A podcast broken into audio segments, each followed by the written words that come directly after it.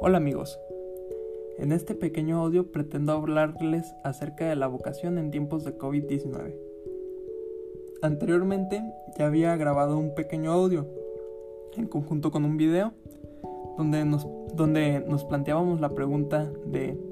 ¿qué es lo que busca Dios para nosotros? Actualmente en estos tiempos de separación social, de una pausa de actividades, nos hemos tenido, nos la hemos tenido que ingeniar para realizar todas aquellas actividades que creíamos imposibles realizar de otro modo que no fuera presenciales. Un claro ejemplo es la Santa Misa, que aunque no estamos yendo presencialmente, muchas personas han seguido las transmisiones de las diversas parroquias, de las congregaciones, canales de televisión, y nos hemos valido de todos estos medios lo cual no sería una excepción para esto que es la vocación, basándonos en la pregunta ¿qué es lo que quiere Dios de nosotros? El claro ejemplo que se podría ver es la cantidad masiva de personas que a pesar de no poder salir de su casa o estar realizando las actividades que normalmente realiza, busca alternativas, por ejemplo, lo que serían las aplicaciones de citas, como por ejemplo Tinder o bueno, no me sé ninguna otra, pero eh, aplicaciones de este tipo que son utilizadas para buscar parejas. Eh, otro ejemplo sería lo que se ha estado viviendo recientemente, que son los preseminarios,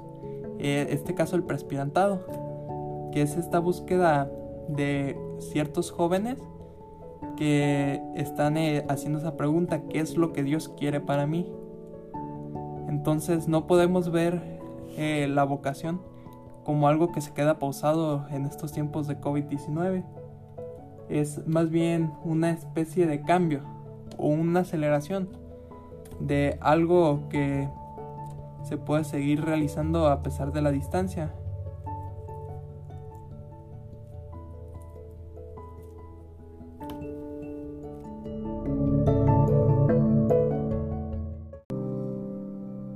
Para finalizar este audio me gustaría resaltar la importancia de los medios de comunicación, como lo ha llegado a ser el Internet, en ya en una medida menor la televisión, pero sí cómo, cómo han influenciado estos medios de comunicación en, en este año en particular,